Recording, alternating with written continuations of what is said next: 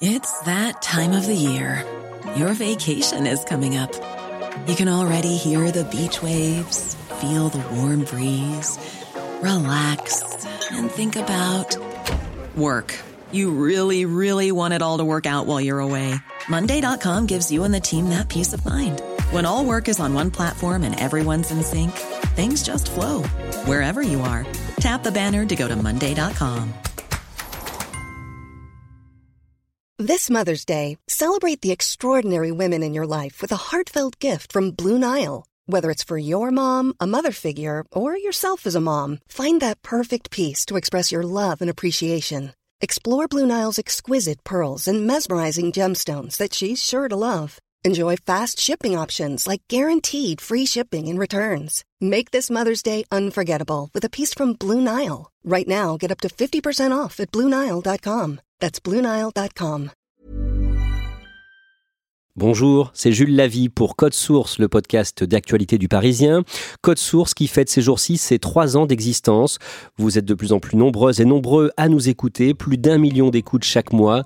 Au nom de toute l'équipe de Code Source et du Parisien, merci de votre fidélité. Les transitions de genre ont été multipliées par 10 entre 2010 et 2020. Évidemment, c'est une bonne nouvelle pour les hommes et les femmes trans qui peuvent ainsi vivre pleinement leur vie.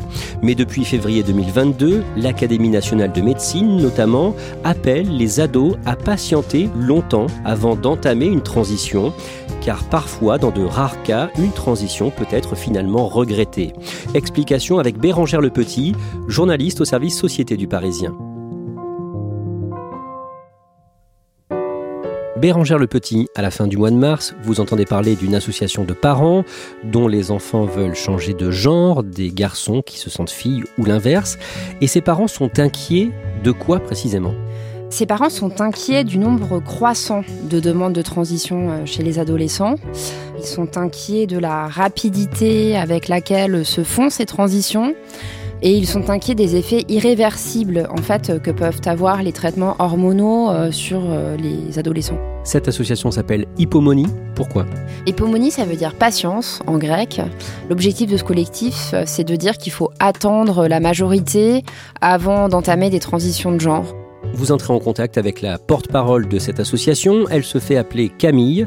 Elle tient à rester anonyme. Pourquoi? Elle, a peur tout simplement que sa fille apprenne qu'elle a créé ce collectif, euh, parce qu'en fait, donc sa fille elle-même euh, lui, a annoncé il y a quelques mois qu'elle euh, se sent garçon et qu'elle veut faire une transition et donc masculiniser son prénom. Ce qu'elle écrit sur les réseaux sociaux, elle peut pas se permettre de le dire à sa fille parce qu'elle a peur de la braquer. Elle a peur que sa fille veuille couper les ponts avec elle si elle apprend ce que pense vraiment sa mère. Bérangère, soyons clairs, cette euh, mère se défend d'être transphobe ou opposée aux transitions dans l'absolu. Oui, euh, tout à fait. Euh, elle me dit qu'elle n'est pas du tout contre le fait que sa fille fasse une transition, mais pas tout de suite. Elle veut que sa fille s'interroge sur les raisons qui la poussent à faire cette transition et à attendre la majorité. Elle dit que si à 18 ans, elle veut encore transitionner et que c'est vraiment son désir, il sera toujours temps de le faire.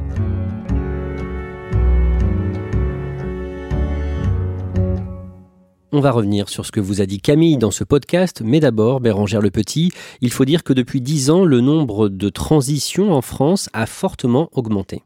Le nombre de transitions a été multiplié par 10 entre 2010 et 2020.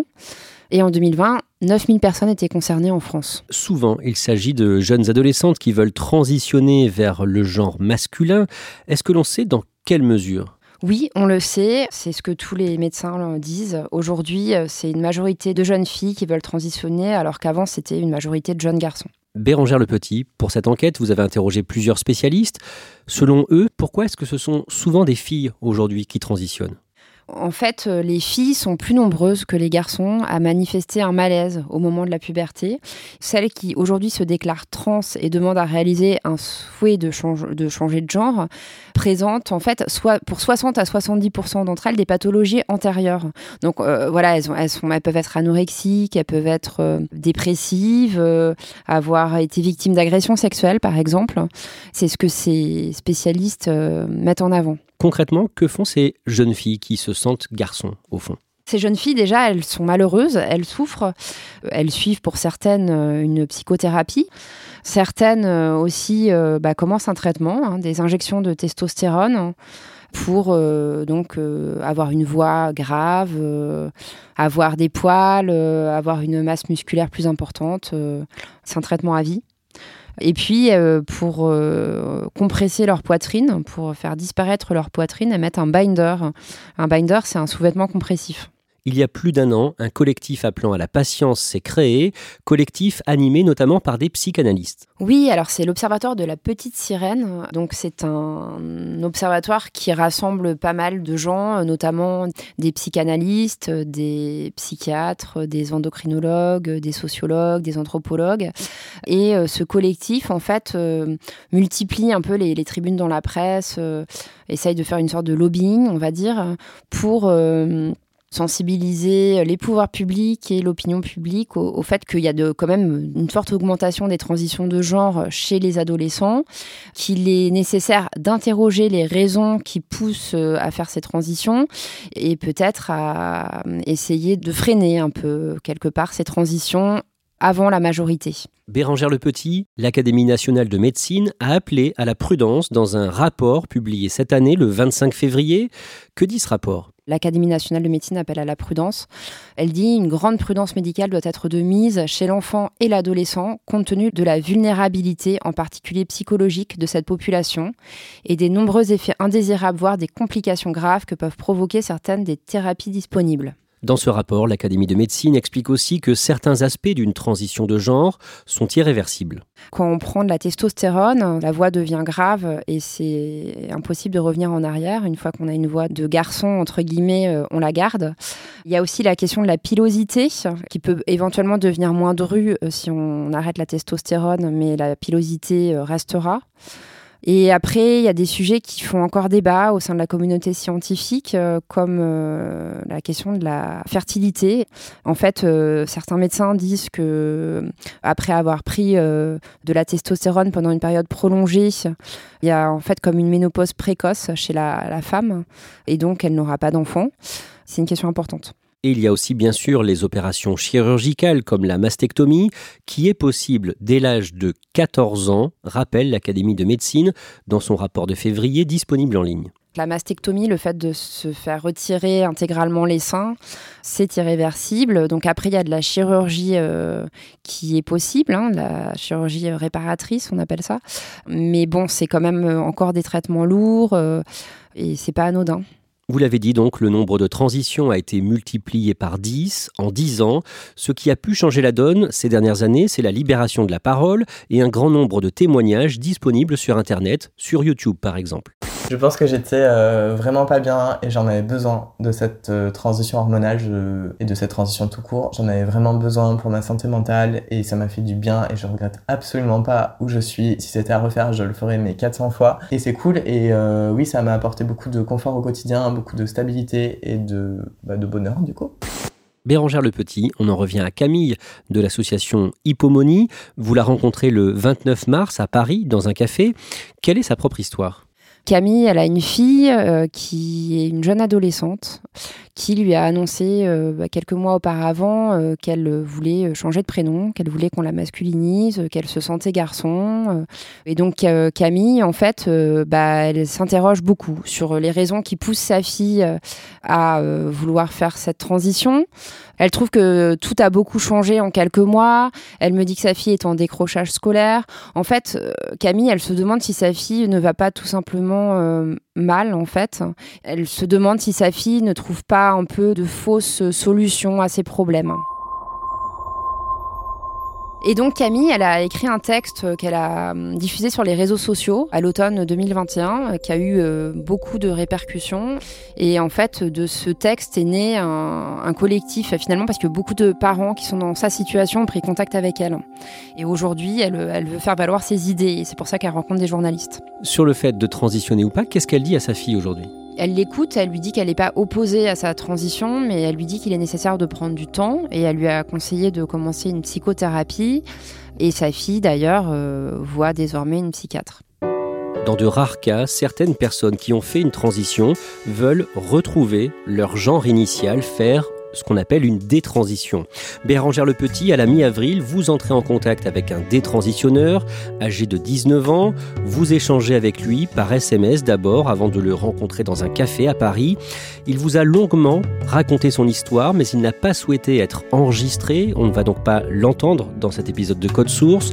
Je précise aussi que l'on va utiliser le pronom il pour parler de lui parce que c'est son choix et que dans votre article, son nouveau prénom et son prénom de naissance qu'il va reprendre dans quelques mois ont été changés pour garantir son anonymat. D'abord Bérangère, et parce que c'est important pour le sujet, quelle est son apparence physique aujourd'hui quand vous le voyez? Sacha, il a l'air jeune, hein. il a les cheveux longs, le teint pâle, euh, des traits fins. Il a une pilosité assez importante, une voix masculine. Et Sacha, il se sent jeune femme hein, au fond de lui. Euh, mais c'est vrai que dès qu'on se met à parler avec lui, on a envie de lui dire il, parce que c'est surtout la voix en fait qui explique ça. Avant sa transition, pendant son enfance, que ressentait Sacha? Sacha, en fait, il m'explique que tout petit, déjà, en fait, c'est lui qui utilise cette expression, hein, que moi, personnellement, j'aime pas trop, mais il dit garçon manqué. Il n'était pas dans les clous traditionnels, euh, Sacha. Il avait toujours été assez androgyne dans son style vestimentaire. Que se passe-t-il pour Sacha à l'adolescence? À l'adolescence, euh, Sacha, il s'est posé pas mal de questions et il m'a dit qu'en fait, en regardant notamment les, réseaux sociaux, hein, euh, il a vu des vidéos de transgenres expliquer euh, ce que c'était une transition, euh, ce que c'était un changement de genre. Et en fait, il s'est dit que voilà, il était né dans un corps de femme, mais qu'en fait, il était garçon et qu'il devait commencer une transition. Qu'est-ce qu'il fait à ce moment-là? Il se choisit un nouveau prénom de garçon, voilà, et donc il demande à ses amis de l'appeler comme ça. Et puis un soir, quelques semaines plus tard, il en peut plus, il en parle à ses parents au dîner. Et dans les jours qui suivent, ses parents se montrent compréhensifs, on va dire. Oui, ses parents se montrent compréhensifs, euh, donc ils accompagnent euh, Sacha chez un psychiatre euh, réputé à Paris. Donc Sacha a d'abord une longue consultation, ensuite il va aller le, voir ce monsieur pendant des mois. Il me dit on m'a mis tout de suite sur des rails, comme si en fait dès le début il avait été acté que on allait lui faire changer de genre. Il m'a dit que c'était des séances expéditives qui pouvaient durer 5 à 10 minutes, ce qui était selon lui très court. Sacha commence à recevoir des injections d'hormones masculines, de testostérone à la fin de son année de seconde, quand il a 15 ans. Ensuite, entre la première et la terminale, Sacha subit une mastectomie, donc une ablation des seins, et on en arrive à la fin de sa terminale au printemps 2020, c'est le confinement. Sacha passe un bac à appliqué devant son écran d'ordinateur, il décroche la mention très bien, il intègre une école de dessin, et quelques mois plus tard, au mois de décembre, Bérangère le Petit, il se sent profondément déprimé. Oui, euh, il me dit c'est la descente aux enfers. En fait, il, se met à pleurer et il arrête plus. Il me dit je pleure le matin euh, dans le RER e quand je vais euh, dans mon école à Paris, je pleure pendant les cours, je pleure le soir, il pleure tout le temps.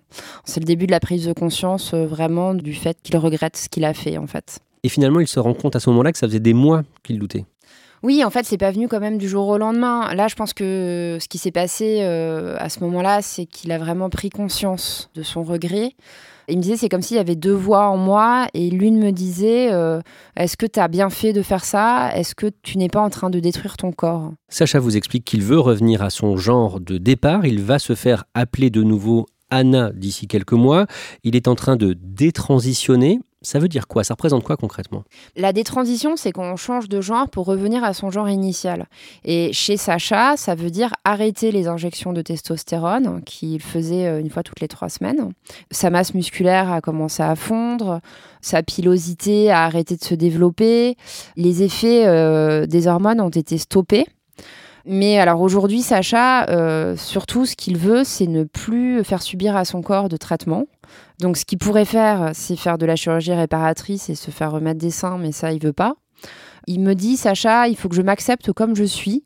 Il dit, euh, voilà, je suis une fille euh, biologique qui a un style masculin et il faut que j'accepte ça parce que c'est moi. Voilà, il est dans cette logique-là, Sacha. Sa voix, par exemple, va rester. Oui, sa voix masculine est censée rester. Donc là, il a commencé à consulter euh, un orthophoniste qui va lui apprendre à tenir une voix androgyne. En fait, il va essayer, je pense, en travaillant sur sa voix, d'avoir une voix qui pourrait également être celle d'une femme, une voix grave de, de femme. Aujourd'hui, Sacha dit que sa transition a été trop rapide, que ses parents finalement ont accepté sa décision trop vite. D'un côté, il me dit euh, écouter à ce point ce que dit quelqu'un de 14 ans, ça pose problème. Donc en fait, il reconnaît hein, que ses parents ont presque été euh, trop bienveillants avec lui, à le suivre, euh, à aller dans son sens. Mais on sent dans le même temps qu'il aime ses parents, qu'il veut pas leur faire de la peine. Et il n'a pas envie de trop s'étendre sur le sujet parce qu'il n'a pas envie de faire des reproches à ses parents, en fait. Il en veut au psychiatre qu'il a vu à l'époque. Il estime que les, séances étaient trop rapides. Il estime qu'il n'a pas assez exploré avec Sacha euh, son passé. Il l'a pas fait parler de son rapport à la féminité, à la masculinité. Euh. et donc, euh, il estime que le psy a bâclé son travail. Par ailleurs, il a été suivi par une autre psychiatre par la suite, après avoir décidé de détransitionner, et il m'a dit Elle m'a sauvé la vie. Évidemment, ce témoignage n'a pas forcément valeur d'exemple. Sacha ne témoigne que de son propre vécu. Et on rappelle que la très grande majorité euh, des cas de transition de genre permettent aux personnes concernées de vivre pleinement leur vie. Bérangère Le Petit, malgré tout, dans certains pays comme la Suède, des mesures commencent à être prises pour freiner, pour retarder les transitions des ados. Ce qu'il faut savoir, c'est que c'est symbolique parce que la Suède, c'est le premier pays dans les années 70 à avoir reconnu la dysphorie de genre, donc la souffrance liée au, fait d'avoir la, sensation de ne pas être né dans le bon genre. Et donc la Suède revient en arrière actuellement. Il y a un hôpital prestigieux dans le pays euh, qui maintenant interdit euh, tout traitement hormonal aux jeunes de moins de 18 ans.